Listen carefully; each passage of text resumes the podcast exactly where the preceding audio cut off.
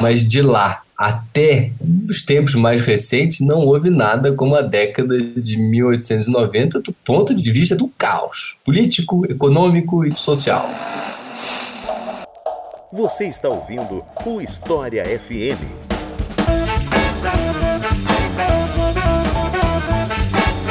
Salve ouvintes do História FM, bem-vindos a mais um episódio do podcast do Leitura Obriga História. Eu sou Iclis Rodrigues e hoje vamos falar sobre Proclamação da República, aproveitando o feriado de 15 de novembro para falar sobre o assunto, tem tudo a ver. E para falar sobre isso, eu convidei o professor Rodrigo Goiena. E eu passo a palavra para o Rodrigo se apresentar para vocês. Obrigado, Iglis. Obrigadíssimo pelo convite, em primeiro lugar. Eu sou Rodrigo Goiena, sou professor colaborador no Departamento de História da Universidade de São Paulo onde faço um pós-doutorado sobre a proclamação da República, justamente. Né? No fundo, pegando desde o final da Guerra do Paraguai, 1870, até basicamente esses anos entrópicos, caóticos, de praticamente uma guerra civil brasileira que se deram logo após a proclamação da República. E, por outro lado, eu sou formado originalmente em Ciências Políticas no Instituto de Estudos Políticos de Paris, também conhecido como Sciences Po. Fiz lá um mestrado também em Relações Internacionais, aí depois disso voltei para o Brasil, fiz outro mestrado agora sim em História na Universidade Federal do Estado do Rio de Janeiro, a Unirio, onde fiz o doutorado igualmente, ambos os enfim, esses dois últimos, né, o mestrado e o doutorado com orientação do Ricardo Salles, né, que é um especialista, talvez um dos mais relevantes no que diz respeito à história do Brasil Então é isso, vamos falar um pouco mais sobre a proclamação da República depois dos comerciais.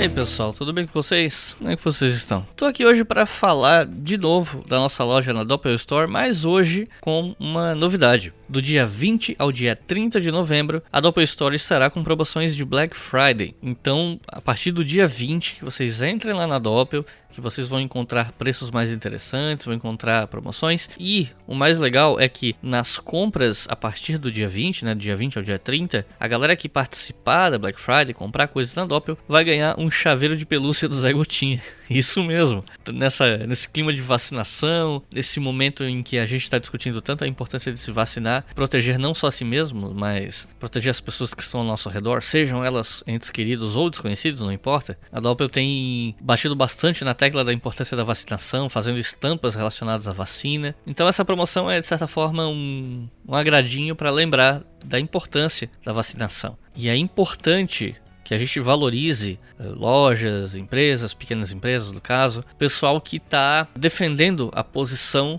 de que a vacina é importante para salvar vidas. Porque tem um monte de gente que fica tentando surfar nessa onda de anti-vacinação para tirar sei lá que tipo de vantagem que a pessoa tira em cima disso, e isso põe em risco a vida das pessoas. Então a gente precisa apoiar pessoas, apoiar microempresas que se posicionam, que marcam posição do lado certo. E eu não tenho nenhum pudor de falar isso. Lado certo. Tomem vacina. Então, lembrando, do dia 20 ao dia 30 de novembro de 2021, Black Friday na Doppel Store uma loja que investe em ciência, que tem parcerias com divulgadores científicos, investe nesses divulgadores, investe na divulgação e que acreditou no nosso trabalho para abraçar as estampas na nossa loja. Isso logo depois que a loja anterior sumiu e começou a dar calote tanto em mim quanto nos compradores. Eu tava à beira de desistir dessa coisa de loja, de estampa, não sei o que, por mais que eu achasse muito legal. E a Doppel abraçou nosso canal, abraçou as nossas estampas. Então eu peço, valorizem empresas como a Doppel Store, que tem impacto social positivo, que já doou milhares de máscaras para hospitais durante a pandemia, que está tentando segurar as pontas do jeito que dá para não demitir ninguém, para não deixar ninguém desempregado nessa situação difícil, apoiem a Doppel Store.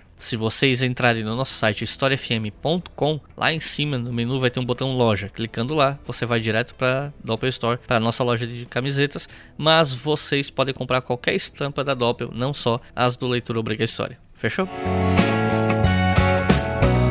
E eu quero falar para vocês da nossa campanha de arrecadação de fundos no Apoia-se, né? Que é o que mantém esse podcast funcionando. É graças aos nossos apoiadores que vocês estão ouvindo esse programa. Não só esse, Colunas de Hércules e Estação Brasil também. E os nossos novos apoiadores e apoiadoras são Márcio Duarte, Fernanda Queiroz, Erivelton Freitas, José Ferracini, Gabriel Rodrigues, Hassan Rodrigues, Alessandro Arrigue, Augusto Miranda, Paulo Saraiva, Carlos Gonçalves, Bruno Queiroz, José Define, Carol Antunes, Lucas Marquese, Vitor Quintas, Camila Melo, Eric Gomes, Ivo Vasconcelos, Rafael Casale, Vitor Godoy, Guilherme Moraes, Alexandre de Souza, Luciano Esteves, Alexandre Martins, Cristiano Hilsenberger, Eduardo Rangel, Thiago de Oliveira, Mário Rodrigues, Bárbara Maria, Rafael Fernandes, Guilherme Pereira, Sônia Miranda, Darlanda Maceno, Jéssica Michels, Thiago Penido, Fabiana Cano, Laércio Serra, Jamília Oliveira, Roberto Maciel, Manuel Flores e Alcívio Vargas. Muito obrigado, pessoal. Como eu disse, é o seu apoio que mantém esse podcast vivo e você que está ouvindo pode ter o seu nome lido aqui no próximo episódio se você colaborar conosco com qualquer valor a partir de dois reais em apoia.se barra E se você não pode apoiar pelo Apoia-se por qualquer motivo, você pode apoiar a gente também pelo Pix com a chave leituraobrigahistoria.gmail.com. Mas pelo Apoia-se você tem o seu nome lido aqui e com 5 reais por mês, também no Apoia-se, você pode ouvir os episódios com antecedência. Então é isso, chega de papo e vamos pro episódio.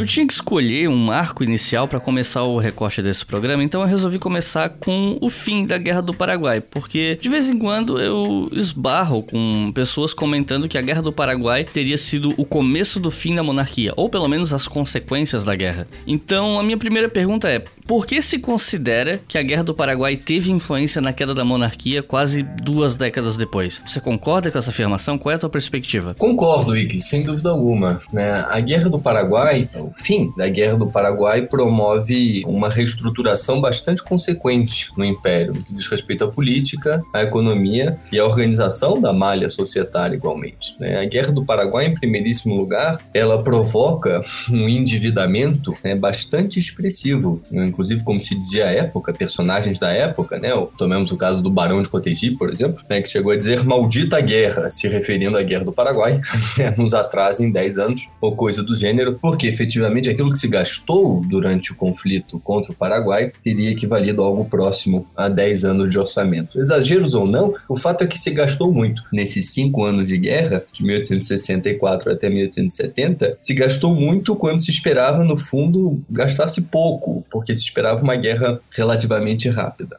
O caso é que se gastou muito, e se gastou muito de uma forma relativamente inédita, para dizer as coisas dessa forma, pelo menos pensando no que é a história financeira do Império. O Império, até a Guerra do Paraguai, se caracterizou, melhor dito, por ser um bom pagador do ponto de vista da dívida externa, que é o contrário do que aconteceu na nossa época republicana, ou pelo menos um país que não se endividou né, num volume que tivesse representado né, o orçamento de pastas e pastas ministeriais. Isso acontece já no período republicano, a dívida externa cresce e cresce muito. Isso por um lado, e por outro lado, o endividamento interno também alcança patamares novos, do ponto de vista do seu ineditismo, tamanho desse endividamento interno. Então, aqui um primeiro ponto importante a se destacar é que, se é verdade, né, por um lado, que a guerra não foi financiada majoritariamente majoritariamente com empréstimos externos, mas o contrário, ou seja, o endividamento é notório, mas ele é notório do ponto de vista da dívida interna. Por outro lado, o fim da Guerra do Paraguai, tendo em vista a necessidade de recompor né, o orçamento imperial após esses difíceis anos de combate, aí sim, nesse imediato pós-Guerra do Paraguai, de forma inédita, mais uma vez, o Império teve de recorrer a empréstimos externos, aí sim, em tamanho também sem precedentes. Então, é um rebuliço notório do ponto de vista financeiro, por assim dizer. Agora, como é que a coisa se torna mais complicada e mais reveladora do que você sugere acertadamente? Ou seja, a Guerra do Paraguai assinala o início do fim. E o fato é que a gente tem que pensar que esse endividamento, então, interno para financiar a Guerra do Paraguai foi feito, em primeiríssimo lugar, emitindo papel moeda, né? ou seja, imprimindo moeda, emitindo, então, moeda no sentido mais heterodoxo da política monetária. Quanto mais se emite moeda, pior o efeito sobre os custos internos no país, ou seja, esse emissionismo monetário leva a um acirramento da inflação, que cresce e cresce muito, portanto, isso por um lado. E por outro lado, esse endividamento interno, né, ele foi feito por intermédio da emissão de títulos da dívida pública. E isso sem precedentes, mais uma vez. Não há nada nas décadas anteriores que se assemelhe ao tamanho dos títulos emitidos e, sobretudo, é claro, né, ao valor dos títulos emitidos. Isso significou, então, e repare o ponto, porque aqui emerge uma das primeiras contradições mais elucidativas quanto à crise do império. O ponto central é que esses títulos da dívida pública foram adquiridos sobremaneira pela cafeicultura declinante, ou seja, o movimento principal é um movimento segundo o qual né, os barões do café, por assim dizer, do Vale do Paraíba Fluminense, né, estão no momento em que a cafeicultura já não produz aquilo que produzia em anos anteriores. Então, o ponto é que eles percebem que talvez fosse mais rentável, ou seja, talvez houvesse mais lucro, né, maior geração de lucro, investindo em títulos da dívida pública do que persistindo nos cafezais que já mostravam, a partir desse momento, sinais de exaustão. Né? A própria terra do Vale do Paraíba Fluminense apresenta sinais notórios de desgaste, e nesse sentido, essa cafeicultura fluminense, sobretudo as principais fortunas, passam a perceber que o investimento financeiro, né, comprar títulos, aplicar nos bancos, poderia dar mais lucro do que continuar persistindo em cafezais que já não tinham a produtividade de outros tempos. Isso é claro, somando-se ao fato que a Guerra do Paraguai, ela coincide de alguma forma ou de outra com a Guerra de Secessão dos Estados Unidos. A Guerra de Secessão foi um pouco anterior, ela estourou em 1861 e terminou em 1865. Ela termina quando começa a Guerra do Paraguai, por assim dizer. Mas o que me interessa disso é que a Guerra de Secessão norte-americana põe fim ao cativeiro nos Estados Unidos, no sul dos Estados Unidos, isso tem um impacto notório no Brasil, é uma pesquisa muito relevante nesse sentido uh, e atual. É uma tese de doutorado feita pelo Alain é, Youssef, na qual justamente ele destaca vias como a Guerra de Secessão acelerou no Brasil a marcha né, para a emancipação. É, gradual ainda, mas enfim, pelo menos acelera os ponteiros do relógio rumo à abolição da escravatura. Então, o fato é que, num cenário internacional de guerra de secessão que leva ao término do cativeiro nos Estados Unidos, e além do mais, num cenário de guerra do Paraguai, pensando aqui na América do Sul, especificamente no Império do Brasil, um cenário no qual então o Império, em dezembro de 1866, né, decreta a liberdade aos cativos, em primeiro lugar da nação, que eram os cativos, os escravos públicos, e depois incita, assim fazendo aqui, fosse dada a alforria àqueles escravos que lutassem na Guerra do Paraguai.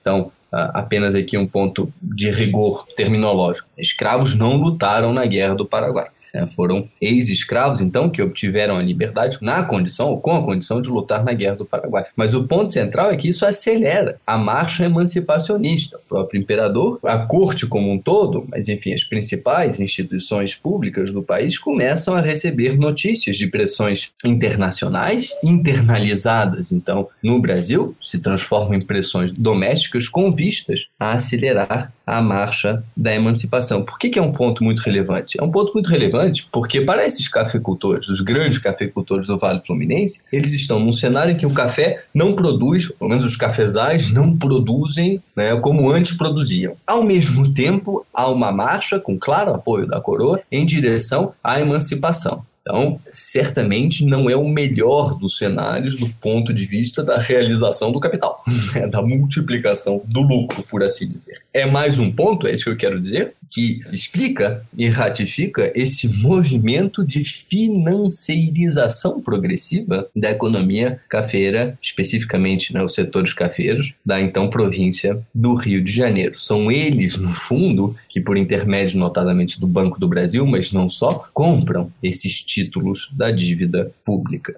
Primeiro ponto da contradição, primeiro lado da contradição. Qual é o segundo lado da contradição? O segundo lado da contradição é que, justamente nessa década de 1860, o principal, então, eixo produtivo nacional está se deslocando para São Paulo, especificamente para o oeste paulista. É, são os cafezais que apresentam, ou que apresentaram a partir desse momento, o melhor potencial em termos de produtividade por alqueire. Portanto, o que eu quero dizer com isso é que esse momento de término da Guerra do Paraguai, que é um momento, então, em que há uma marcha em direção à emancipação. Não por acaso, pouco depois do fim da Guerra do Paraguai, a Guerra do Paraguai terminou em 1 de março de 1870, pouco depois, em 28 de setembro de 71, é promulgada a Lei do Ventre Livre. Tá? Então, num cenário em que há uma marcha em direção, ainda muito gradual, mas uma marcha em direção à emancipação, num cenário né, em que a economia fluminense, né, os principais bastiões cafeicultores, percebem maior realização, maior potencial de lucro nos bancos, comprando os títulos da dívida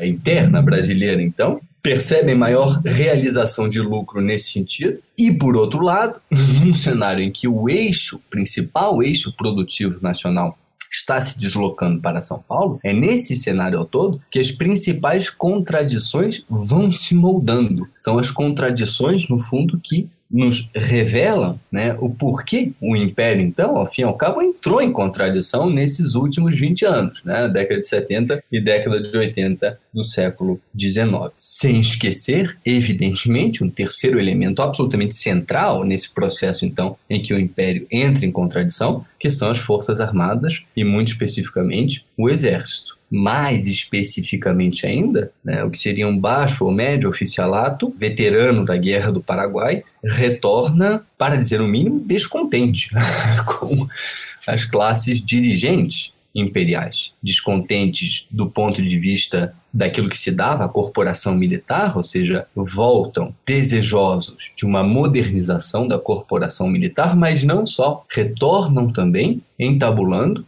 né, os primeiros movimentos com vistas a constituir um projeto político militar. E era um projeto político-militar que colocava a industrialização em primeira instância, né, enfim, na frente desse projeto que né, pautava, portanto, uma ordem econômica, inclusive um rearranjo político muito diferente daquilo que era praxe, daquilo que era usual do ponto de vista da política imperial. Tanto esse término do conflito é um término em que vem à tona uma nova contradição, né, ou pelo menos as forças políticas se posicionam de forma contraditória, a ponto de efetivamente alguns anos depois, 20 anos depois, ou quase isso, ocorrer o término né, da nossa experiência monárquica no Brasil. Bom, é, foram vários temas cobertos nessa primeira pergunta, mas eu vou voltar um pouco, né? Vamos destrinchar um pouco alguns desses pontos do decorrer da conversa. E aí, uma das questões que aparece nos anos 1870 foi uma tal questão religiosa, que teria sido um conflito entre a Igreja Católica e os maçons, que acabou virando uma questão de Estado. E eu confesso que quando eu estava estudando para escrever esse roteiro, eu fui pego de surpresa para essa questão porque eu não me lembro de ter estudado esse assunto nem na escola nem na faculdade. Ou talvez até tenha sido dado, mas eu faltei na aula ou não li o texto, não sei. Não me recordo desse tema ter aparecido. E aí eu queria te perguntar, o que, que foi exatamente essa questão religiosa? É um ponto importante, Iclis, porque antes de entrar efetivamente na questão religiosa, você, você traz à tona um pouco a forma como a, a historiografia mais tradicional tendeu a enxergar a crise do império. Né? Isso foi feito, por exemplo, isso está claramente assim posto na história do Brasil do Boris Fausto, né? que é um ainda, né, um manualzão, digamos assim, que tem evidentemente essas qualidades, é claro, mas ainda o manualzão principal, né, de história do Brasil, para o ensino médio, inclusive eventualmente para pelo menos alguns momentos da graduação em história. mas justamente nesse livro, como em alguns outros, a crise do império, ela é relatada como se fosse um desfiladeiro de questões. Então a questão religiosa se somou à questão servil, que se somou à questão republicana, que se somou à questão militar, e esse acúmulo de questões teria levado a crise do Império. É claro que há muito né, do que foi a crise do Império nessas questões. Agora, assim pautadas, como se fossem variáveis relativamente autônomas ou independentes que se acumulam, uh, certamente essa soma de variáveis talvez não explique né, as contradições, justamente que começamos né, a desvendar, ou pelo menos a comentar uh, na última pergunta. Esse acúmulo, então, de questões não revela a contradição que efetivamente caracterizou a crise do Império. Mas vamos por partes partes, né? Pensando então, seguindo na tua pergunta, o que foi a questão religiosa? A questão religiosa, ela foi em primeiríssimo lugar, né, uma série de atritos entre a Igreja Católica e o principal das classes dirigentes imperiais, porque maçônicas. Né? É, estamos no apogeu do gabinete do Visconde do Rio Branco. Apenas recordatório, né, o imperador, é claro, tinha uma incidência notória na política imperial, mas a política imperial não se reduzia ao imperador. Ou seja, interessava muito, é claro, aqueles que eram chefes de governo, efetivamente, que eram justamente né, o que seria à época os primeiros ministros, se vocês quiserem, os chefes de gabinete. Ou seja, no fundo, embora o que eu quero dizer, o imperador tivesse um lastro de atuação política muito amplo, o poder não se resumia a ele. Interessam os ministros, né? interessam as oligarquias, no fundo, que compunham as principais instâncias públicas. Mas justamente nessa época, é a época de 71 até 75, do gabinete mais longevo do Império, do Visconde do Rio Branco, e é esse um gabinete justamente chefiado por uma figura maçônica. O Visconde do Rio Branco, não confundir com o Barão do Rio Branco, né? o Barão do Rio Branco, filho do Visconde do Rio Branco, né? o Barão terá uma atuação notória na diplomacia já republicana, por enquanto estamos no Império, mas o fato é que o Visconde do Rio Branco é grão-mestre maçom, inclusive a liderança de uma das principais lojas maçônicas no Brasil. E o fato é que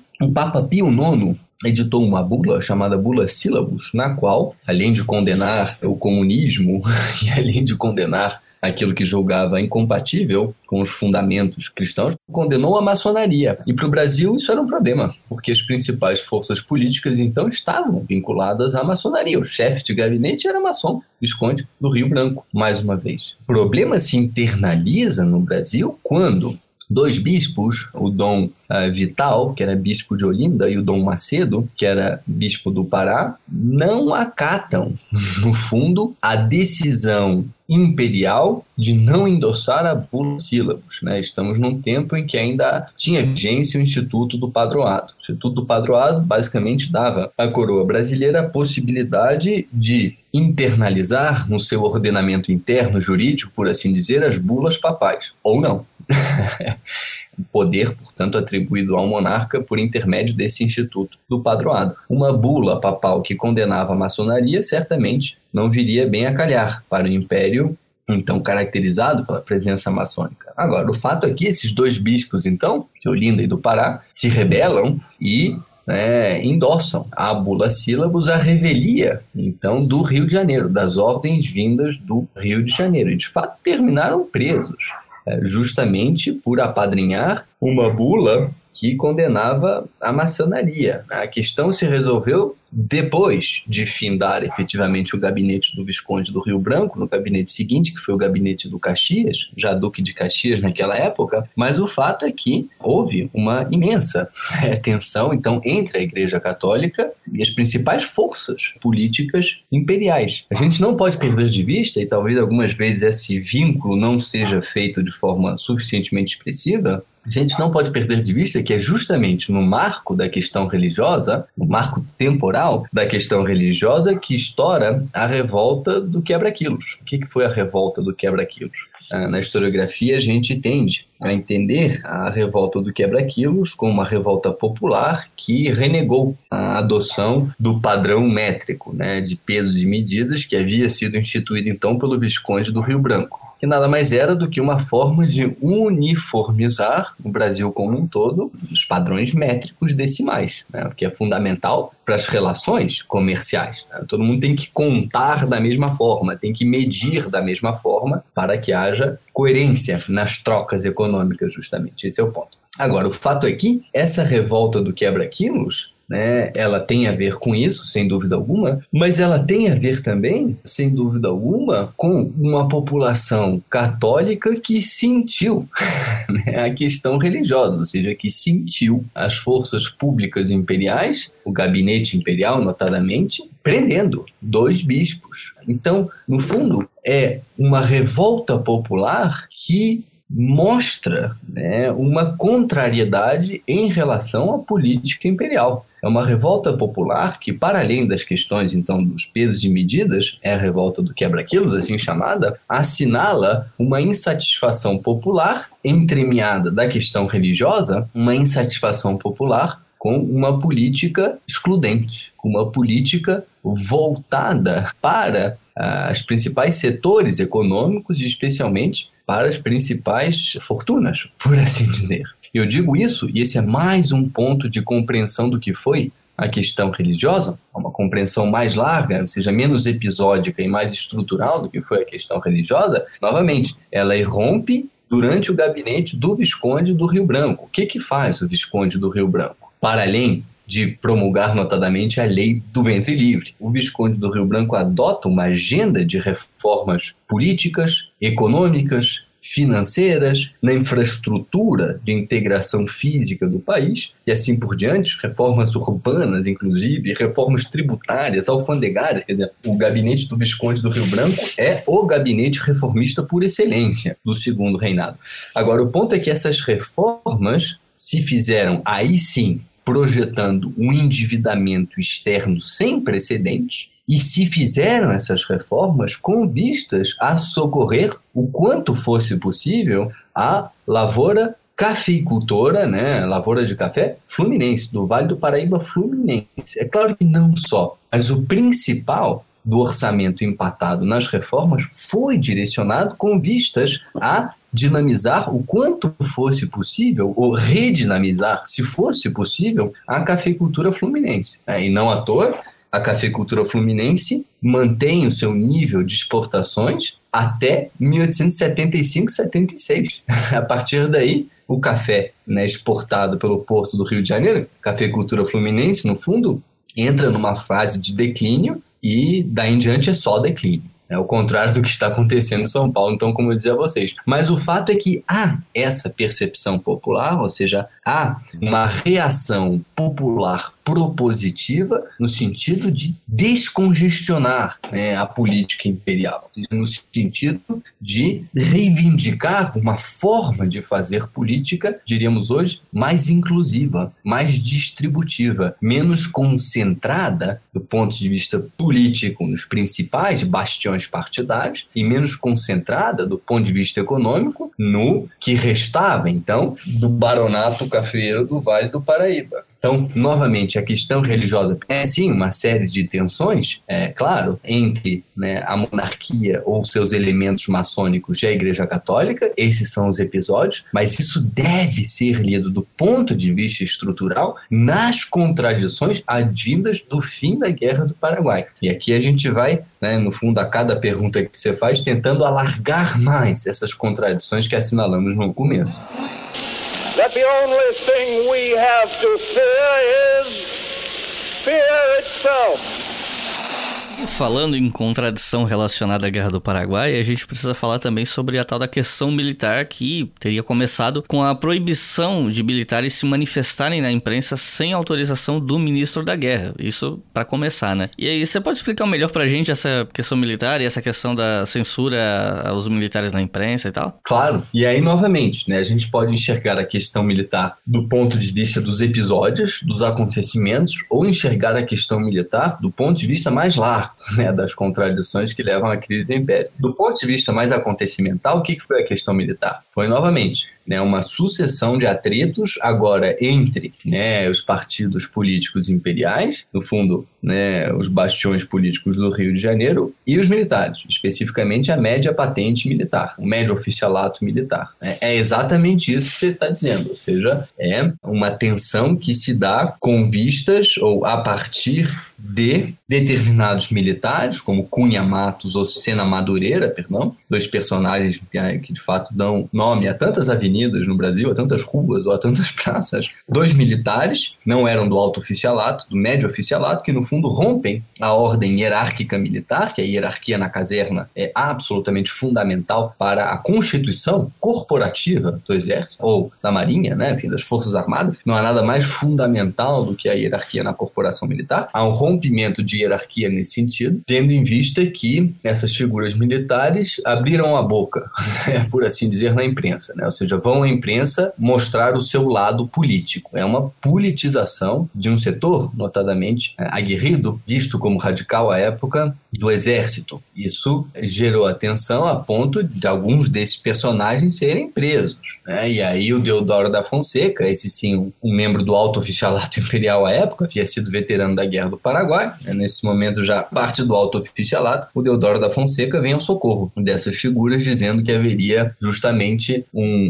atropelamento da corporação militar, do exército especificamente, feito, realizado pelos gabinetes imperiais. Isso quanto aos episódios. Agora, quanto às contradições que antes discutíamos, a questão militar, ela se insere justamente naquilo que antes víamos pautando, ou seja, os veteranos da Guerra do Paraguai, no fundo, esses personagens que lutaram na Guerra do Paraguai regressam ao Império, em primeira instância, desejosos de uma reformulação corporativa. É preciso aumentar os salários das Forças Armadas, é preciso modernizar a tropa, é preciso consolidar novas regras de promoção. Né? É preciso, no fundo, que o Estado apadrinhe orçamentariamente, né? ou seja, engrandeça o volume orçamentário de uma pasta, justamente aqui, né? militar, enfim, pensando no Exército na Marinha, em todos os casos, que o Império fosse ao socorro daqueles que defenderam o Império justamente contra o Paraguai, na Guerra do Paraguai. Isso por um lado, há uma notória reivindicação corporativa, mas não para aí. E não para aí porque se pararmos justamente para ler os jornais militares da época, Tribuna Militar, ou Soldado, por exemplo, esses jornais vociferaram claramente um projeto político como antes dizíamos. E é um projeto político que também, como propunhamos, um projeto político que falava na necessidade de industrializar o país. Porque as vias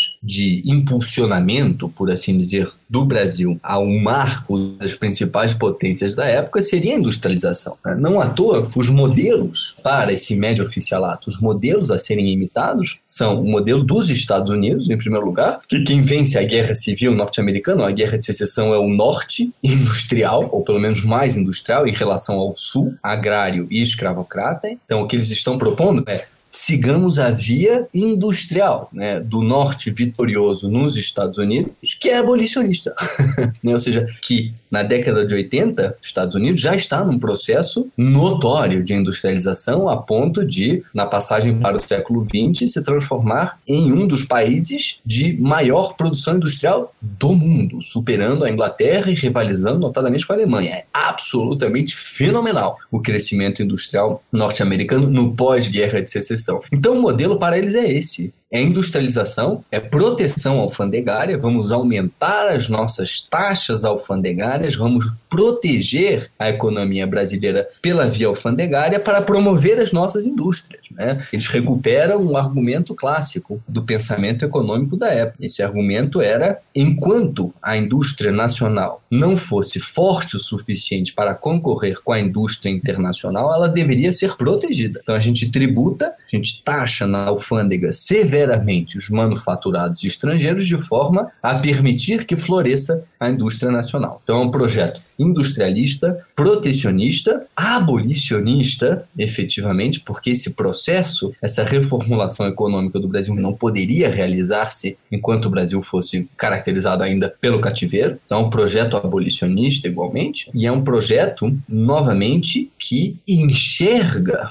na classe dirigente imperial enxerga novamente bastiões excludentes de poder. Né? Eles chamavam os políticos da época os casacas, de um ponto de vista muito pejorativo, ou seja, são esses casacas né, que tolhem a partilha do poder. Né? São esses casacas, e essas são palavras desses personagens da época, ou seja, são esses casacas que excluem a população, por assim dizer, do acesso ao poder são esses casacas, no fundo, que tolhem é, o povo brasileiro da sua realização plena. E reparem que a escolha das palavras não é fortuita. nessa imprensa militar não se fala propositalmente em classes sociais, porque isso divide a nação. Se fala em nação, numa totalidade. Não se fala justamente em partidos políticos, porque os partidos partiriam o povo. Se fala numa totalidade, o povo. É claro que isso é um recurso político para construir unidades totalizantes que fossem melhor representadas pelas Forças Armadas e pelo Exército, ou seja, esses veteranos, é claro, secundados, embora houvesse diferença entre eles, mas secundados nesse sentido né, da reforma política e da reforma econômica, pelo que fica conhecido como a mocidade militar, né, os alferes alunos da escola da Praia Vermelha, da Escola Militar da Praia Vermelha do Rio de Janeiro, mas em todos os casos há um movimento né, notório no qual se coloca especificamente um exército porque vitorioso né, após a Guerra do Paraguai, o Exército como a instituição capaz de vociferar os anseios da nação. Né? O Exército porque defensor da nação, saberia quais rumos ou quais os melhores rumos para a nação. Há uma espécie de dever e de responsabilidade ao mesmo tempo auto-atribuída pelo exército. Nós temos o dever de transformar o país porque temos a responsabilidade, porque sabemos qual é o melhor destino para o país, temos a responsabilidade de levar o país nesse sentido. E é o sentido anti-casaca, é o sentido anti-política imperial. É todo o contrário. Agora, é claro que nesses grandes amálgamas que se fazia, nação, povo, o exército representando essas totalidades muito opacas, uh, pelo menos do ponto de vista da retórica que era utilizada, a via para tanto era autoritária.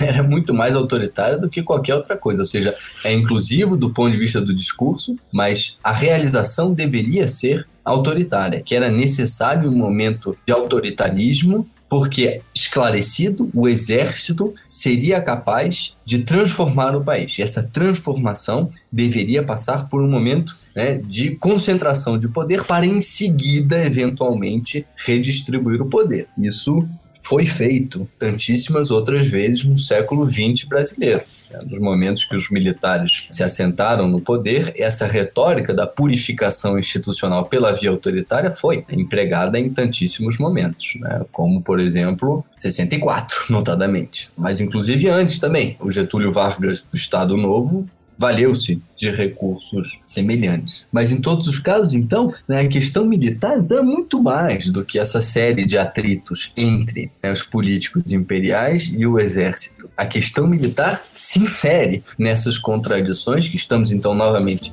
desabrochando, por assim dizer, do pós-guerra do Paraguai. Você está ouvindo o História FM.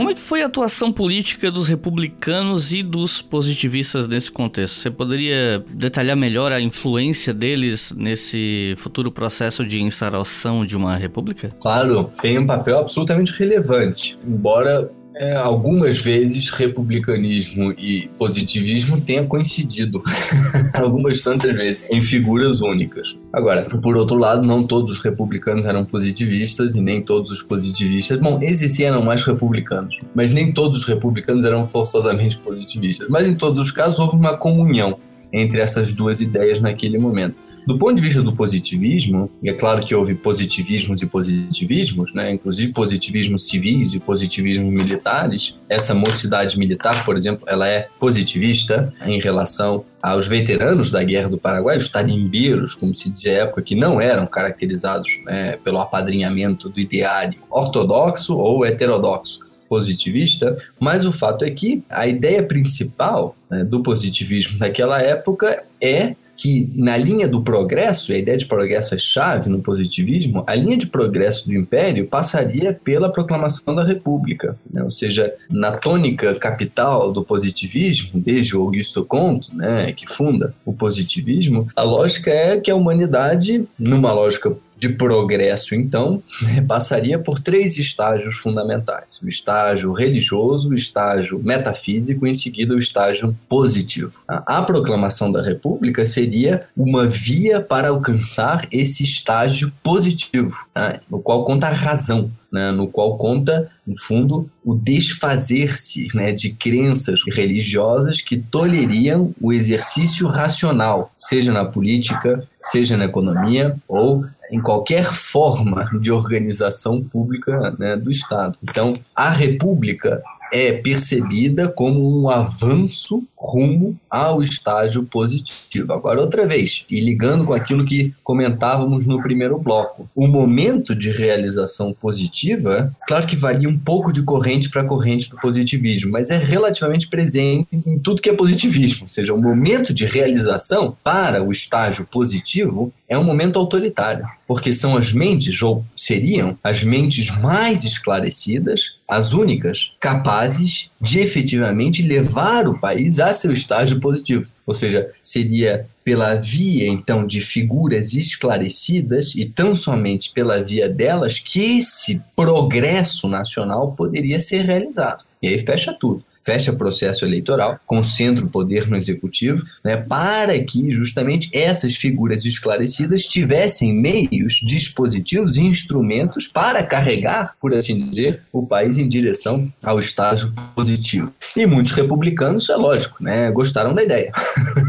é, portanto, né, repare que o nosso republicanismo ele não é radical do ponto de vista do que era o radicalismo à época né? E radicalismo é ambíguo o termo. É ambíguo, isso vale para hoje em dia também, né? É ambíguo no sentido que aquele taxado como radical é, é o desagregador, é o revolucionário, né? Aquele que está disposto à ruptura. Mas no fundo a gente pode pensar também o radicalismo como aqueles, né, dentro desse movimento radical que foram a raiz do problema. Etimologicamente, né, radical ou radicalismo tem a raiz, né, ou seja, tem etimologicamente o vocábulo raiz, ou seja, no fundo podemos pensar assim, né, foram as raízes estruturais dos problemas de cada época. Mas o fato é que esses radicais brasileiros da década de 70 e 80, pelo menos assim considerados, eram os republicanos, em grande medida, embora não exclusivamente, esses radicais brasileiros foram, no fundo, muito parcimoniosos no seu radicalismo, porque a República dos Sonhos não foi a República da soberania popular houve pelo menos um setor, longe de ser o mais expressivo, que queria uma república popular, né? Saldanha Marinho, por exemplo. Esse aí nem foi chamado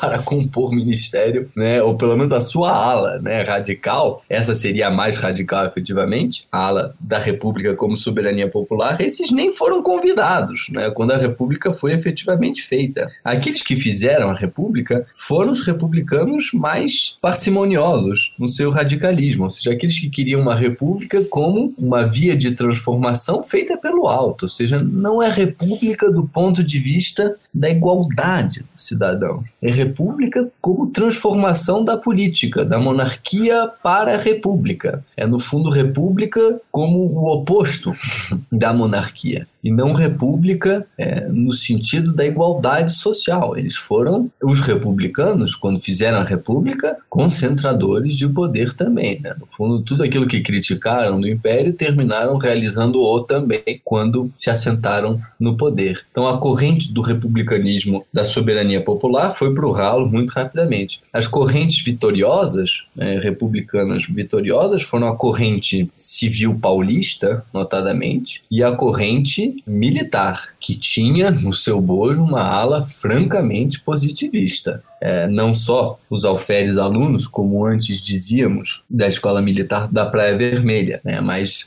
os próprios seguidores, depois da proclamação da República do Floriano Peixoto, se casaram bem com um certo tipo de positivismo também. Agora, repare então, seguindo a ideia das contradições, como a República entra muito rapidamente em contradição. Ou seja, essas contradições fundantes da crise do Império promovem uma síntese que é contraditória igualmente. Não à toa, essa primeira década republicana, a década de 1890, basicamente, ela foi muito conflituosa. E até certo ponto, né, se tivéssemos a coragem historiográfica, poderíamos chamar isso da Guerra Civil Brasileira. Né? Não tem Guerra Civil Espanhola, Guerra Civil Norte-Americana, a gente não tem guerra civil, pelo menos na historiografia, porque na história somos repletos de guerras civis. E essa é uma década de conflito civil aberto, de norte a sul, efetivamente. É a Revolução Federal federalista no sul, são as revoltas da Armada no Rio de Janeiro, né? Canudos no Nordeste, enfim. É um momento tempestuoso. E é tempestuoso, mais uma vez, porque as forças, as principais forças realizadoras da proclamação da República eram contraditórias. Ou seja, por um lado, republicanos paulistas, né?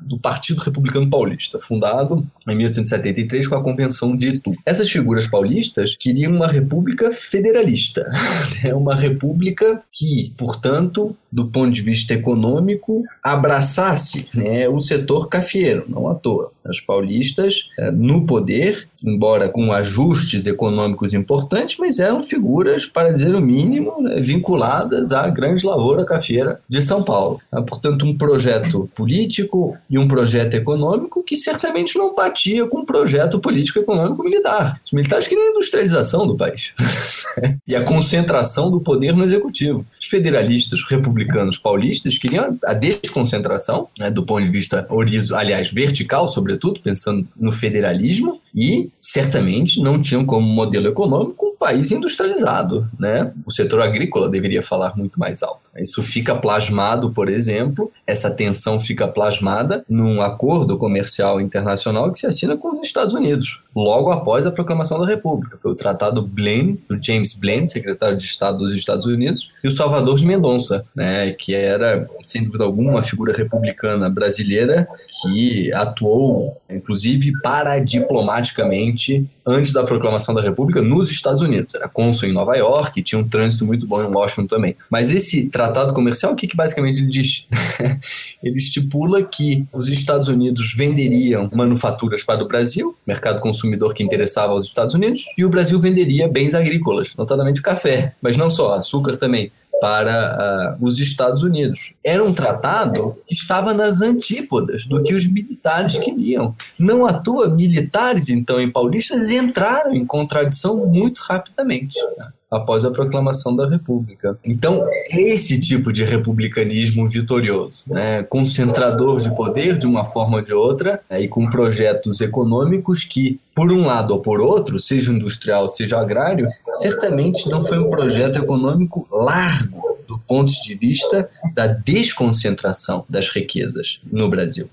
E aí, um outro ponto para a gente ir montando esse quebra-cabeça, digamos assim, seria a questão da família real em si. E aí eu tô perguntando isso por quê? Porque um dos pontos que vem à tona quando se fala da proclamação, da construção do caminho até a proclamação, é a ideia de que, olha, Dom Pedro II não tinha herdeiros homens, então isso faria da Isabel a herdeira do trono, mas com ela herdando o trono, o imperador seria o Conde de que era mal visto por setores da sociedade sociedade. E aí eu queria te perguntar qual o peso que você acha que isso teve, se isso realmente foi relevante, ou se você acha que isso é um ponto mais marginal nessa história toda, né, no meio de todas essas contradições. O que é que você tem a dizer sobre esse outro ponto, né? Sobre a sucessão de Dom Pedro ter um peso na proclamação da República futuramente. É importante do ponto de vista do estalar dos acontecimentos, ou seja, a princesa Isabel era vista como uma princesa muito beata, muito carola,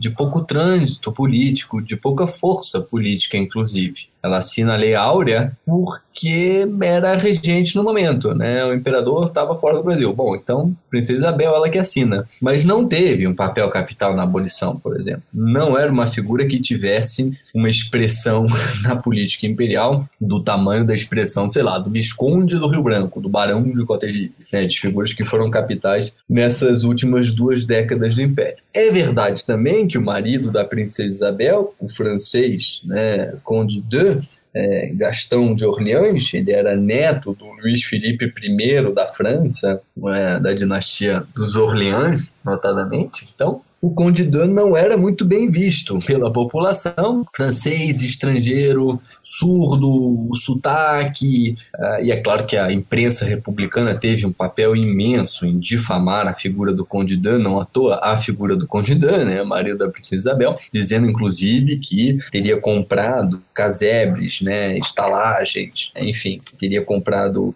é, nos cortiços do Rio de Janeiro habitações com vistas a alugar a população pobre. Então estaria extorquindo a população pobre do Rio de Janeiro ou brasileira como um todo. Isso tudo era propaganda republicana, né? longe isso de condizer com os fatos. Mas não tinha uma imagem boa, Conde não resta dúvida quanto a isso. Né? E é claro, pensando-se numa figura né, imperial né, que seria a líder de um terceiro reinado, né, seria dela, da princesa Isabel, então, futura imperatriz, no fundo, Isabel, casada, né, com pouco trânsito político, pouca força política, né, casado com um francês, com o Duque, então teria, eventualmente, sem ser um monarca, formalmente, enfim, seria a princesa Isabel, mas, enfim, nesse terceiro reinado, certamente, o Conde de teria, para dizer o mínimo, um papel relevante. Nessas condições, Certamente, então, essas características da princesa Isabel e do Conde de contribuíram para o espocar, digamos assim, da proclamação da República. Agora, se fizermos, talvez não seja bom, mas vamos tentar. se fizermos um exercício contrafatual, né, de história hipotética, sem as contradições antes-assinaladas, essas características, então, não muito lisonjeiras da Isabel e do Conde de não seriam suficientes para fazer uma proclamação da República. Não é isso que dá conta da proclamação da República. Certamente não. Sem a realocação das principais forças políticas nacionais, sem a transformação da economia nacional nesse pós-guerra do Paraguai, a República certamente não teria se dado nos termos que se deu. Seja, no fundo, o que eu quero dizer é isso vem de uma leitura muito personalista que a gente tem até hoje da política brasileira. Né? O problema é FHC, o problema é Lula, o problema é Temer e assim por diante. A gente enxerga na figura máxima do poder a responsabilidade, o dever ou, eventualmente, os méritos por qualquer coisa que aconteça. O poder está muito longe de estar concentrado numa figura só, tanto ontem quanto hoje. Então, o que eu quero dizer com isso é que uma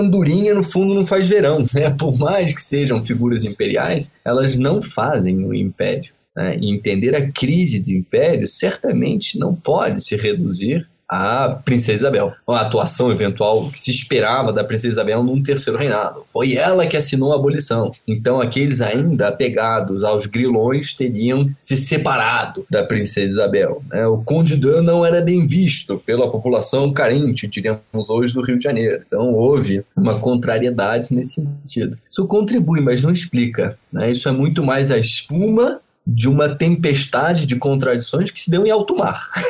e talvez o que deva nos interessar para entender a proclamação da República é o alto mar. A espuma também, mas no alto mar, né? as contradições de alto mar são aquelas talvez que mais nos ajudem a perceber o que foi esse momento.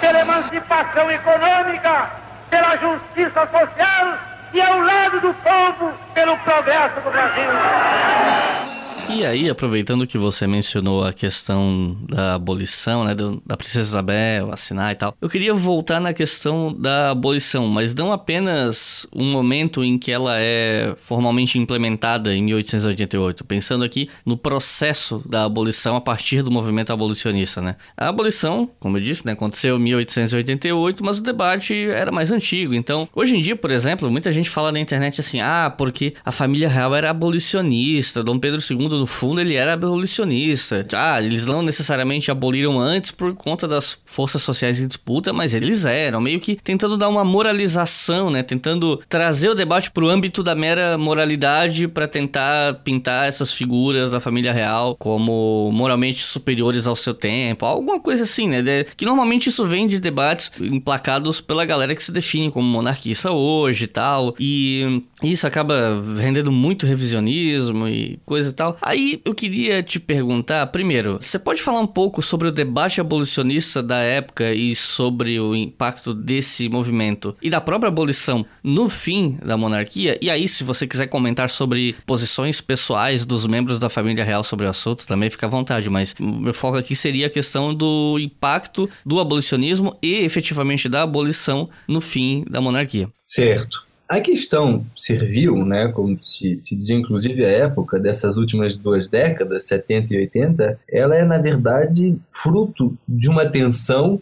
entre determinadas forças políticas que tinham um tempo, que tinham uma urgência que casava mal com o tempo do outro, por assim dizer.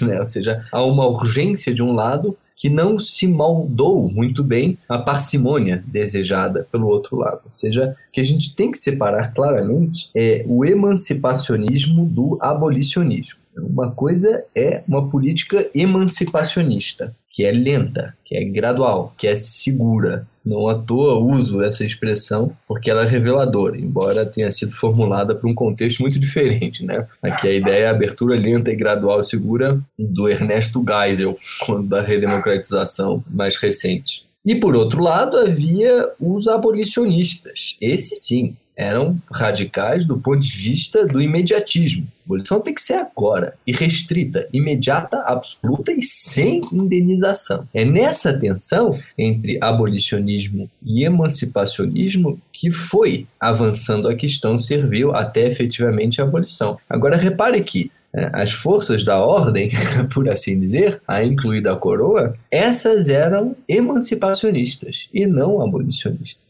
O que, que foi a lei do ventre livre? Que foi, sem dúvida alguma, patrocinada, por assim dizer, defendida, desejada por Pedro II. O que, que foi a lei do ventre livre? A lei do ventre livre estipulava o seguinte: sim, artigo 1, é verdade que não nasceriam mais escravos no Brasil a partir daquele momento. Mas, artigo seguinte, caracteristicamente brasileiro, esse imenso mais, esse belíssimo jeito de, com os artigos seguintes, desqualificar o primeiro artigo da lei, mas o que, que tinham os artigos seguintes? Diziam que, em primeiro lugar, o senhor ou a senhora poderia valer-se do trabalho desse ingênuo, ingênuo sendo aquele nascido livre de ventre escravo, poderia valer-se do trabalho do ingênuo até que completasse oito anos. Quando completasse oito anos, teria duas escolhas. A primeira escolha era ou obter uma indenização pública por um valor módico, porque estava muito aquém, muito abaixo do valor de mercado, ou, segunda opção, valer-se do trabalho, da mão de obra, do fundo desse ingênuo até que completasse 21 anos. E aí sim seria livre, né? Enfim, teria a sua liberdade concluída, consumada. Então é uma liberdade provisória até os 21 no fundo. Como vocês devem imaginar, tendo em vista que a indenização era muito baixa, a grande maioria dos senhores ou das senhoras preferiu ficar com o ingênuo e ele trabalhando para eles, então, até os 21 anos. Tá? Isso significa que se a gente tivesse dependido dessa lei do ventre livre patrocinada por Pedro II, façam as contas, 71 mais 21 dá quanto? Ou seja, até né, a virada praticamente para o século XX, bom, ainda haveria escravidão no Brasil. Isso por um lado. Agora, por outro lado, a lei é de 28 de setembro de 71. Aquele que nascesse no 27 7 de setembro de 71, esse seria escravo mesmo. Então, se eventualmente vivesse 60 anos, até 1930 haveria escravidão no Brasil. Não é uma lei imediatista, não uma lei, uma lei que revelasse urgência, uma lei totalmente parcimoniosa, paliativa, acomodadora né, dos interesses escravocratas brasileiros. Pedro II foi tão longe quanto isso, e tão somente tão longe quanto isso, embora fosse progressista, para a época, nos termos da época, é claro. Não tenho dúvida que fosse uma figura progressista, mas muito e tolhido pelas estruturas econômicas da época. Não podia tudo, longe disso. Inclusive, a marcha para o término do cativeiro no Brasil, é, para o Pedro II, devia ser muito lento, sem abalos. Pedro II é avesso à revolução, é avesso ao terremoto político. Pedro II queria que as coisas se fizessem lentamente, né? e já tardiamente, no fundo, né? porque o Brasil patinava né, entre as últimas nações que ainda contemplavam o cativeiro. Foi o último país, pelo menos no hemisfério ocidental, a abolir o cativeiro. Então, certamente não eram figuras ultra-abolicionistas, longe disso, de forma alguma. Muito parcimoniosas, muito acomodadoras dos interesses oligárquicos e, no fundo, pautadoras desse gradualismo. Nada bruto, nada revolucionário, tudo acomodado. Conservador, no fundo. Dentro de uma leve transformação, conservador em todos os casos, nesses termos, não no termo político, né? conservador no sentido da transformação lenta, gradual, segura, ou seja, há um progressismo contido dentro de um conservantismo, por assim dizer. Então não funciona né, dizer certamente que eram figuras marcadamente abolicionistas. Nem a princesa Isabel. Conde d'Eu revelou mais uma posição abolicionista, embora contida rapidamente essa posição, porque não era exatamente a posição abolicionista contemplada pela coroa, né, por Pedro II.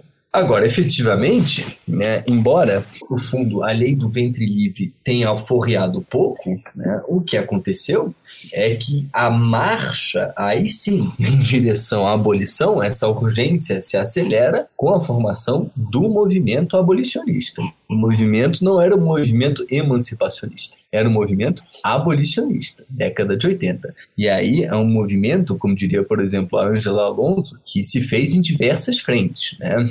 pela via dos votos, mas pela via das flores também, sobretudo pela via das balas, igualmente. Ou seja, um movimento, o primeiro movimento popular de massa que o Brasil conheceu de fato, né, que se fez pela ordem, mas ao mesmo tempo pela via de transformação do punho, porque justamente as forças de conservação eram ainda muito expressivas. É, o movimento abolicionista é de frentes plurais e, sem dúvida alguma, é absolutamente central nos porquês da lei, aliás, é, da lei áurea, dizer, né, nos porquês da abolição da escravidão efetivamente no Brasil. Ou seja, o 3 de maio de 88 é muito menos uma canetada da Princesa Isabel e muito mais fruto das contradições assinaladas, claro, dentro disso, absolutamente capital, o movimento abolicionista. Agora, quando se faz, esse é o ponto, efetivamente a abolição, os bastiões monarquistas, ou pelo menos alguns deles, né, notórios, ligados ainda à cafeicultura fluminense, tenderam a distanciar-se da monarquia por uma série de razões. A primeira delas é que eles perderam dinheiro, né? Tem que pensar que uma, uma abolição como foi feita, sem indenização, significou para eles uma perda de valor, no fundo, uma perda do dinheiro empatado no escravo adquirido, né, que tinha um preço aqui, é claro que são estimativas, mas suponhamos que nessa década de 80 o preço do escravo começa a cair em razão do movimento abolicionista. Mas digamos, 1880, o preço de um escravo em idade de trabalho, em idade de lavoura, se fizermos uma comparação possível, seria mais ou menos um preço de um bom carro. Tá? Um carro popular, tampouco um carro de luxo, mas um bom carro, digamos. É, não conheço muito bem a indústria automobilística, tá? mas um bom carro eu acho que já é suficiente para revelar o que, que era o valor, por assim dizer, é, de um escravo. Escravo, inclusive, é muito mais do que isso, mas pelo menos nesses termos. Né? Então pense, por exemplo, num é, cafeicultor que tem um plantel de 200 escravos. É como se ele tivesse 200 bons carros estacionados na garagem, sei lá, 200 Fiat Toro, uma coisa assim, estacionados na garagem e de um dia para o outro o governo diz, bom, acabou, isso aí agora acabou, você perdeu, perdeu esses 200 carros, né, esses 200 escravos e não vai ter indenização mesmo. É, há uma desapropriação desses bens, assim foi lido. Nesse sentido, né, cafeicultores que já tinham, pelo menos aqueles que não haviam migrado para o setor financeiro, tinham suas fortunas num momento muito ofegante, a cafeicultura fluminense vai mal, e além disso perdem né, os seus plantéis. É um desastre total. Então a monarquia não serve mais por um lado. E por outro lado, a ideia foi aproveitar-se da hora. Aqui há um senso de oportunidade muito claro. Bom, se a República vem, é talvez melhor virar republicano logo. Porque se a gente ficar preso à monarquia, com a proclamação da República e já era mesmo. Então talvez melhor, né? já aos poucos, lentamente, de forma talvez um pouco desavisada ou pretensamente desavisada, ir se distanciando da coroa. São os republicanos no 14 de maio, como eram chamados inclusive à época. É mais um fator de contradição, por assim dizer, é mais uma contradição, né, nessa crise de império. Inclusive, né, relembrem que nessa segunda metade da década de 80, a própria cafeicultura paulista, do oeste paulista especificamente, e oeste paulista não era oeste geográfico de São Paulo, não era basicamente, sei lá, onde hoje está Presidente Prudente, de forma alguma. Era oeste em relação ao Vale do Paraíba. O Vale do Paraíba chega até o atual estado de São Paulo, até Taubaté, basicamente. Então, é o oeste paulista em relação a Taubaté. É o Vale do Paraíba paulista. Mas em todos os casos, esses cafeicultores do oeste paulista, em plena pujança econômica, né, em pleno crescimento dos seus cafezais, nessa segunda metade da década de 80, começam a endossar a agenda da abolição. Então, há uma das, pelo menos, forças em contradição notórias nesse momento, os republicanos paulistas, apadrinham a abolição. E a coroa chega tarde, mais uma vez. Né? Ela faz um movimento nos 45 do segundo tempo, quando já está ficando realmente isolada do ponto de vista político. Né? Não à toa, é, pouco depois do 13 de maio de 88, veio à tona o 15 de novembro de 89. As coisas estão interligadas nesse curto e rápido período de tempo.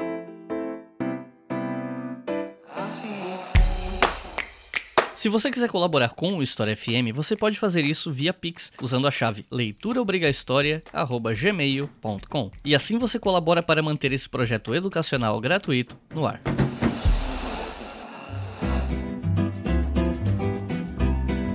Nesse ponto, eu queria pedir para você contar pra gente como é que foi o golpe que culminou na proclamação mesmo, né? O passo a passo mais factual ali daquele momento em que as coisas acontecem. E aí eu queria só fazer um adendo aqui, que eu usei o termo golpe, né? Eu acho muito curioso que às vezes eu vejo nas redes sociais uma galera, e normalmente isso vem do pessoal que se define como monarquista, né? Falando assim, não, porque a proclamação foi um golpe, foi um golpe militar, porque a república começou em um golpe, num tom assim meio de denúncia que eu acho muito engraçado porque é como se fosse uma novidade, não é, né? E assim, eu vejo muitos, muitos colegas historiadores uh, ver esse tipo de coisa e dão risada, porque, pô, existe na historiografia esse entendimento da proclamação como um golpe encampado pelos militares. Não tem nenhuma novidade, ninguém tá escondendo nada de ninguém, não é aquela paranoia de, ah, o seu professor esquerdista não quer que você saiba. Tem muitos historiadores que defendem, sim, foi um golpe. E, enfim, só fazendo esse adendo, né, pra tirar isso do caminho, mas você pode contar pra gente como é que foi exatamente esse golpe, né? Qual foi o passo a passo do,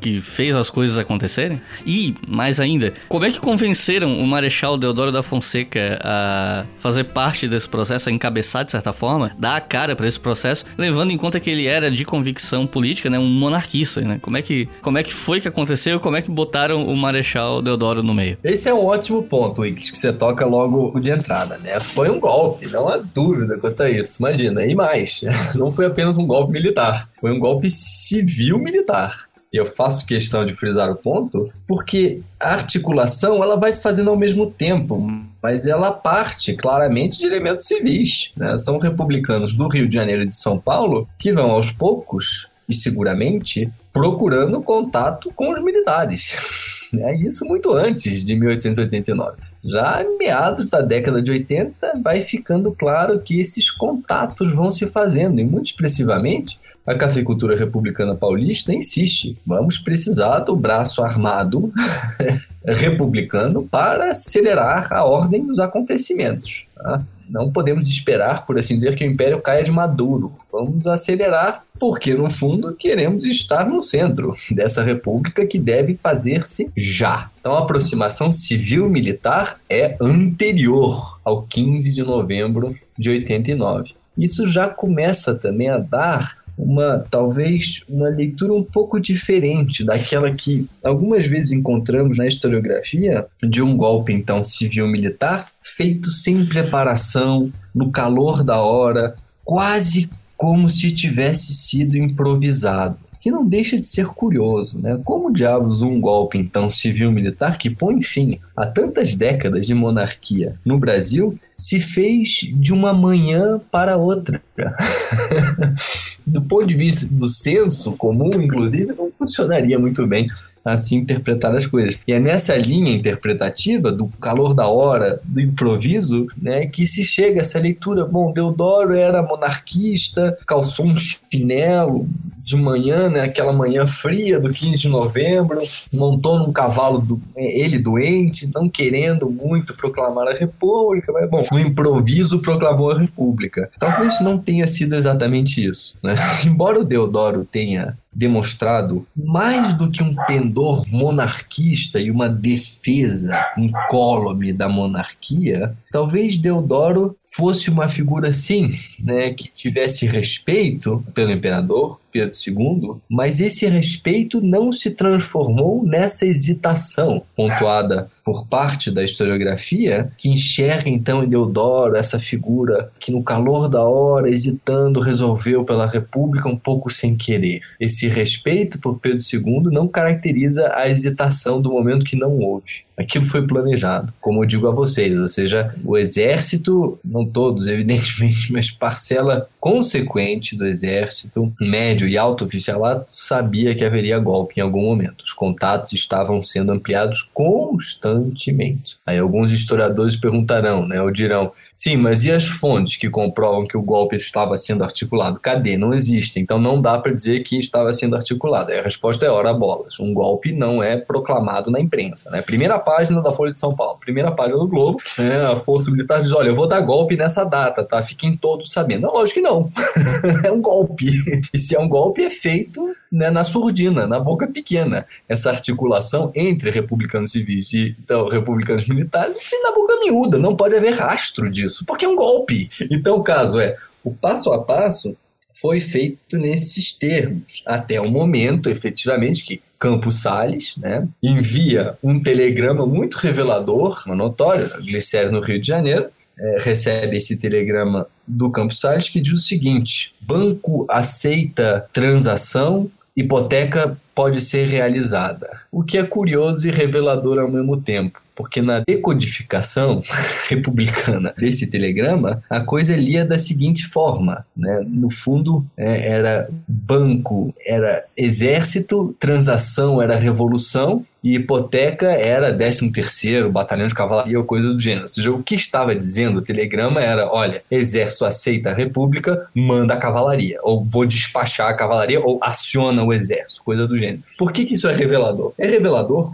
porque uma das principais reivindicações paulistas era que o setor bancário imperial, concentrado no Rio de Janeiro, não emprestava no tamanho da voracidade econômica de São Paulo. Ou seja, notadamente o Banco do Brasil, dominado por figuras imperiais do Rio de Janeiro, não concedia os empréstimos necessários para o desenvolvimento, pela via hipotecária, né? empréstimo hipotecário, para o desenvolvimento dos cafezais paulistas. Então, esse é um ponto central. É, acaba com esses bancos do Rio de Janeiro, porque eles não emprestam no tamanho, no volume de capital que a gente precisa. Né? Não à toa, qual foi um dos artigos fundamentais da Constituição Republicana de 1891? Os estados, agora federativos, podem fazer empréstimos internacionais sem passar pela União, sem passar pelo Rio de Janeiro. São Paulo pode pular o Rio de Janeiro e tomar um empréstimo internacional. Não à toa se deu dessa forma. Mas essa era uma das reivindicações capitais dos paulistas. Então, reparem, no fundo, o que se leu né, na central, nos telégrafos do Rio de Janeiro, que evidentemente estavam monitorando a comunicação dos republicanos. O que se leu foi, bom, basicamente é mais um paulista pedindo dinheiro para um banco do Rio de Janeiro. Nada mais normal e trivial do que isso. Agora, pela decodificação, era todo o contrário. Era o exército aceitou a república, vamos pro pau. Era basicamente isso que Campos Salles, futuro presidente da república, aliás, estava dizendo para Glicério, um articulador fundamental também da política republicana pós-proclamação da república não à toa. A partir desse sinal verde, por assim dizer, a estratégia põe-se em prática. Ela não é montada no calor da hora. Ela estava planejada. E esse planejamento foi tão longe quanto a composição do governo provisório já estar debatida. Ou seja, já sabia-se quem seria o presidente, já sabia-se quem estaria com a pasta da Fazenda, quem estaria com a pasta das relações exteriores e assim por diante. Estava tudo delimitado. Quem seria o quê nessa república pouco republicana, né? Porque os republicanos da soberania popular foram para o saco. Esses jamais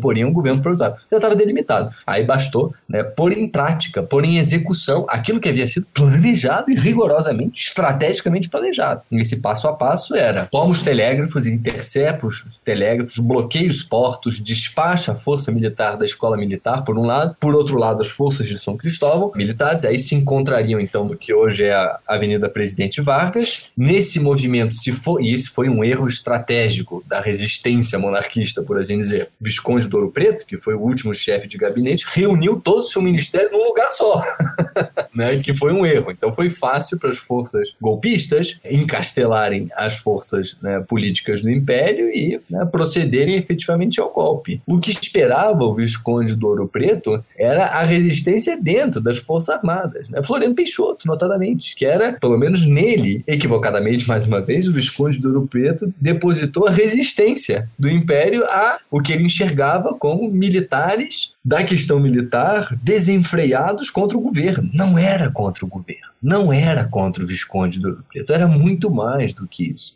Embora outra vez a historiografia fale dessa hesitação de Deodoro, queria depor Ouro Preto muito mais do que proclamar a República. E aí a hesitação volta feita a leitura pelas contradições fundamentais que marcam a crise do Império, essa versão ela é acontecimental, é a espuma, mais uma vez, dessa tempestade que vinha do alto mar, do pós-guerra do Paraguai. No fundo, que eu estou reivindicando aqui, como diria o historiador brilhante francês chamado Fernand Brodel, é uma leitura menos acontecimental da história e mais estrutural, né? ou seja, uma leitura de mais longo prazo do que focada no imediatismo das paixões do momento. Então, aqui no fundo, para os episódios, o Visconde do Ouro Preto confiou ninguém menos do que o Floriano Peixoto, né? Floriano Peixoto, que havia sido um veterano da Guerra do Paraguai. Diz o Ouro Preto para o Floriano Peixoto: olha, faz como você fez no Paraguai, defende o Império. E aí o Floriano Peixoto se volta para o Ouro Preto e diz: sim, mas no Paraguai eram inimigos do outro lado. Aqui o inimigo é você.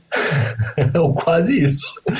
Ou seja, Ouro Preto não percebeu que Floriano estava na jogada, né? É que Floriano já havia traído há um tempão, sem dizer, sem deixar lastro, porque era um golpe planejado. Isso não poderia deixar rastro. Floriano já havia virado a casaca há um tempão. E efetivamente, a partir desse momento, né, o imperador estava em Petrópolis, pede que a família imperial fique lá reunida, ele desce imediatamente para o Rio de Janeiro, achando que era uma quartelada, dizendo que os militares estariam todos loucos, e o pior aconteceu. E esse pior foi né, o governo provisório dar 48, pior para ele, evidentemente, né? O governo provisório dar 48 horas, então somente 48 horas para evitar qualquer reação monarquista, que ainda assim existiu, mas ainda assim 48 horas então para que a família imperial deixasse definitivamente o Brasil, banida então do Brasil. Pedro II nunca mais voltou, de fato. Né? Morreu na França, em Paris, e a princesa Isabel tampouco, nunca mais voltou, né? Foi para a França, depois de um tempo, o Castelo de O único que voltou foi o Conde de efetivamente. Uma primeira vez,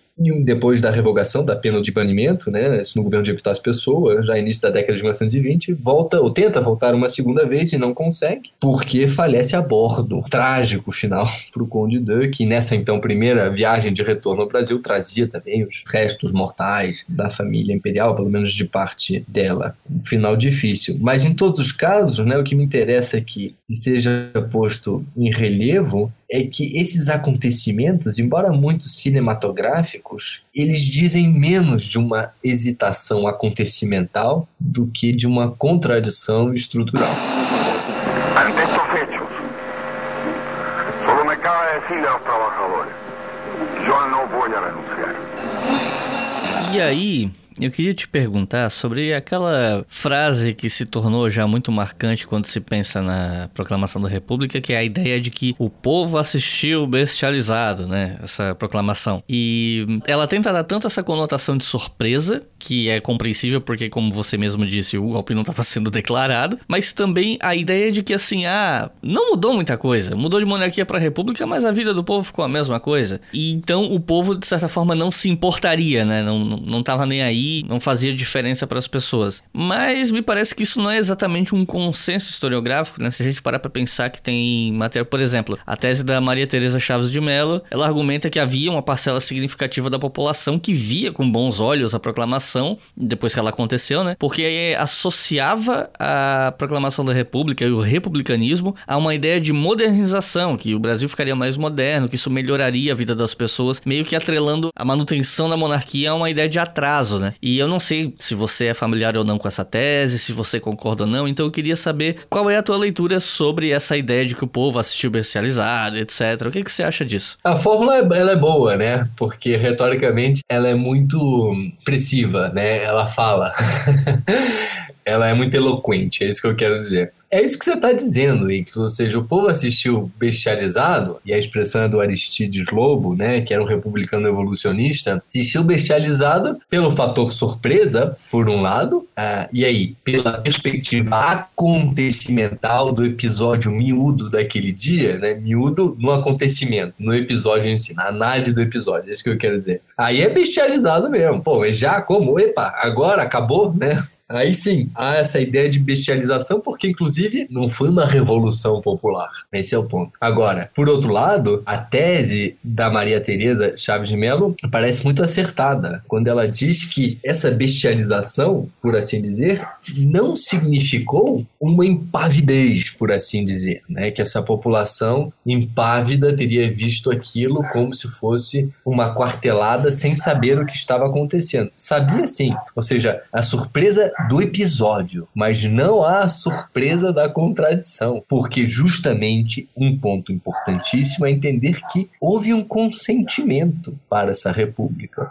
Esse consentimento, isso talvez seja de difícil apreensão, mas o consentimento, né, quando pensamos em movimentos sociais, consentimento não é pelo voto, consentimento não é uma exata coincidência de cada membro do movimento que expressa sua adesão a essa XY reivindicação qualquer. Consentimento é diferente, né? O consentimento é entender os grupos sociais largos posicionados nas transformações que levaram à proclamação da República. E uma classe fundamental aí é a classe média, especialmente a classe média urbana, vinculada à muito incipiente produção manufatureira, se encantou por essa leitura industrializante para o país que queriam os militares. Para eles funciona do ponto de vista econômico, assim como funciona a ideia abolicionista. Funciona porque naquele tempo o preço do escravo havia disparado né, para uma escala estratosférica a classe média não podia comprar mais escravo, não tinha dinheiro para comprar um bem que havia se tornado tão caro. Né? Aí é como se a gente quisesse que um simples caixeiro,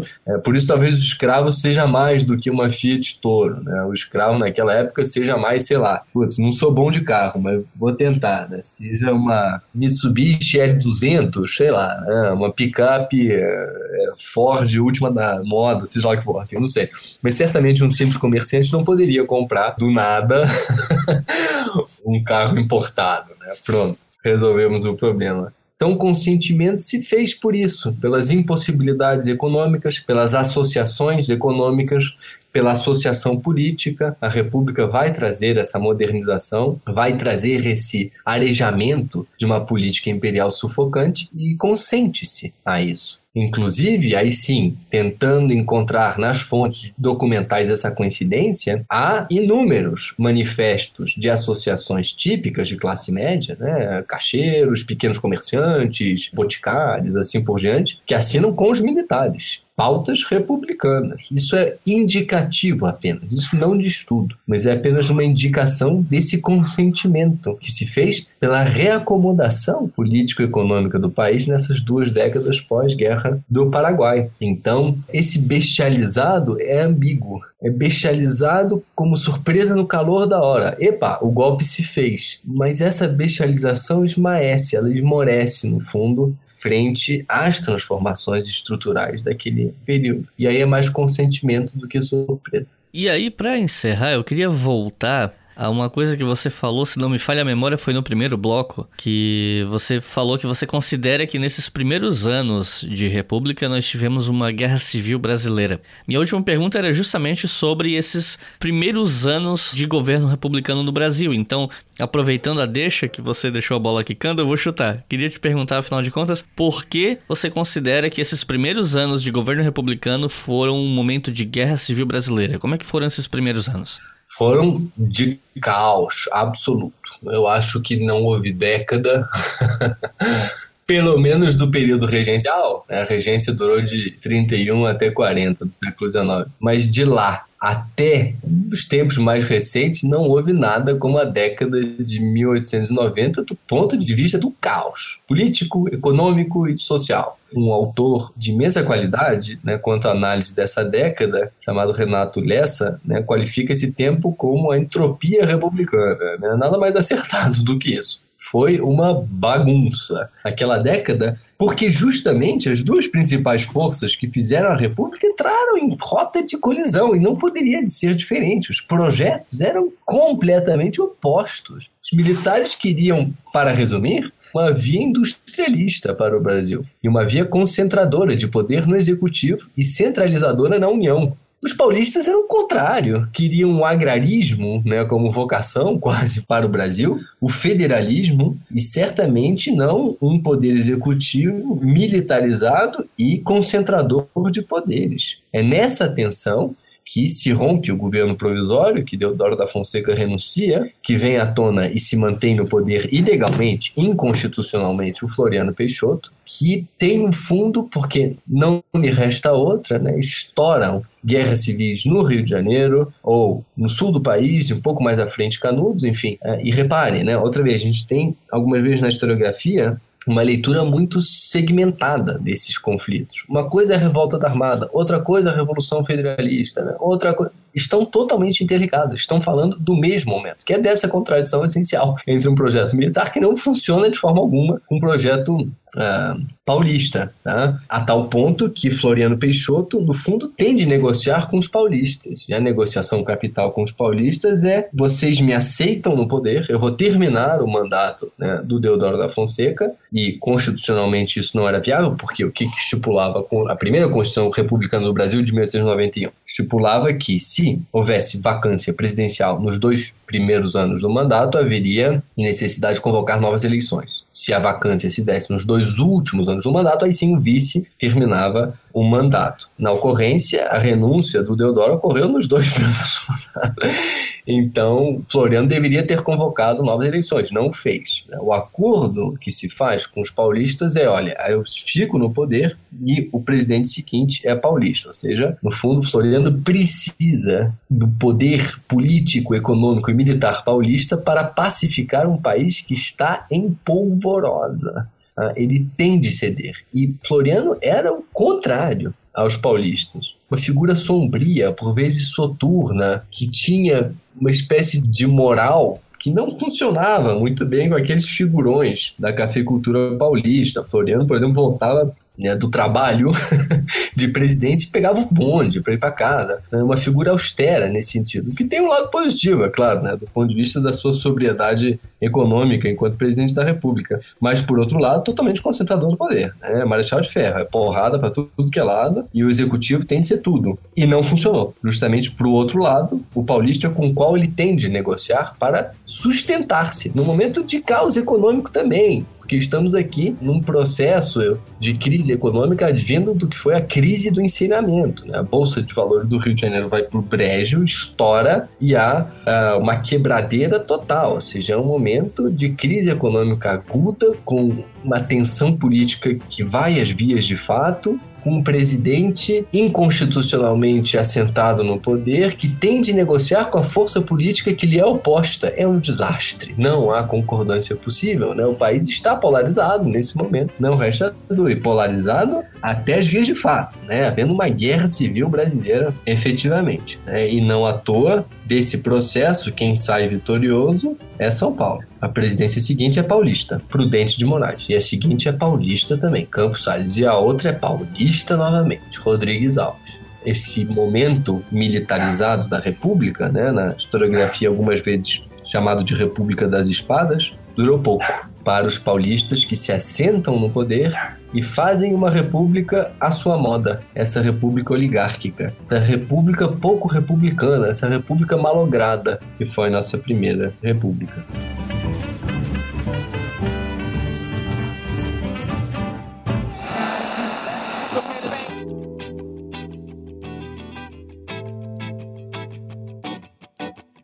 Recomendações de leitura para quem ouviu esse episódio, se interessou, ficou fascinado por toda essa complexidade, por tudo que está por trás desse evento e o que vem depois também, logicamente. Enfim, se você tivesse que recomendar um, dois ou até três livros para quem está começando, que livros você recomendaria sobre esse tema? Olha, eu recomendaria, talvez inicialmente, é mais do que a Proclamação da República, mas trata também um livro publicado há pouquíssimo tempo, em 2019, é, chamado 130 anos em busca da República.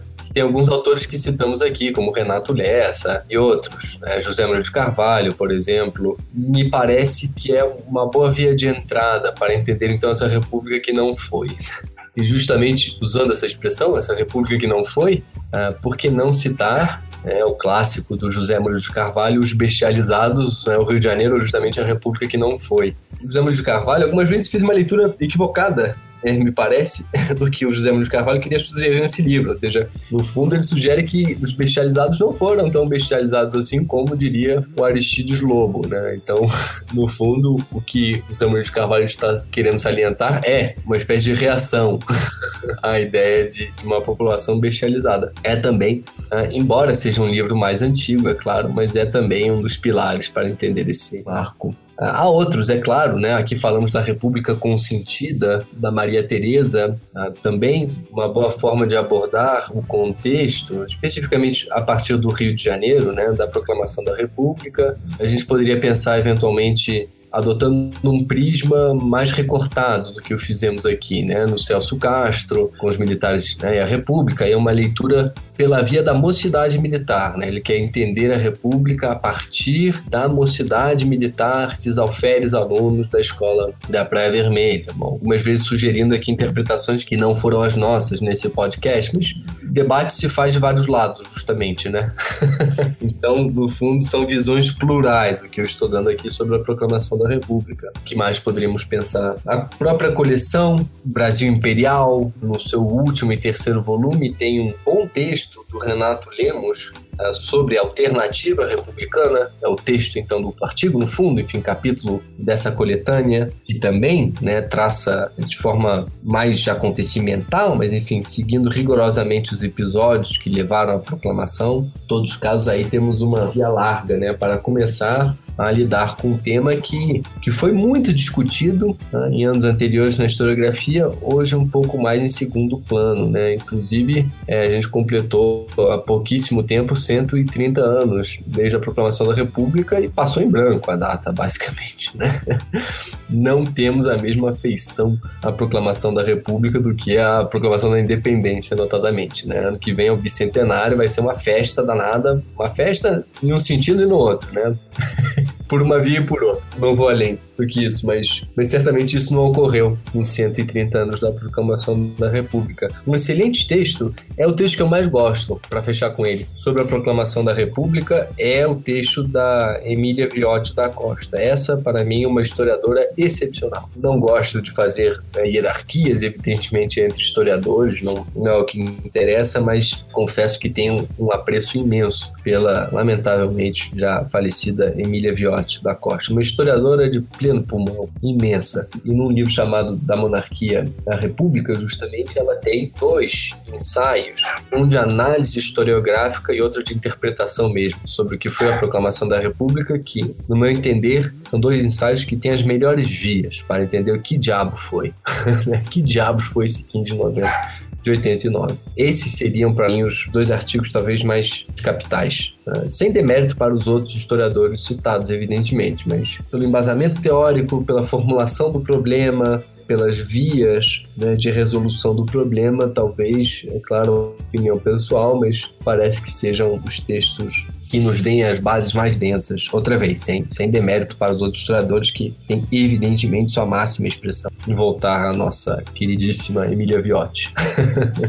Fecharia com isso. Então é isso, pessoal. Muito obrigado por quem ouviu até o final. Não se esqueçam de que nós temos uma campanha que financia esse podcast. Você pode apoiar em apoia.se barra Obriga História, como eu já falei lá nos comerciais. E vocês encontram os links para compra desses livros, se eles estiverem disponíveis na Amazon, no nosso site historiafm.com ou leituraobrigahistoria.com, dois domínios diferentes para o mesmo site. Você entra lá, os links vão estar disponíveis para compra no post desse episódio aqui. Muito obrigado e até a próxima.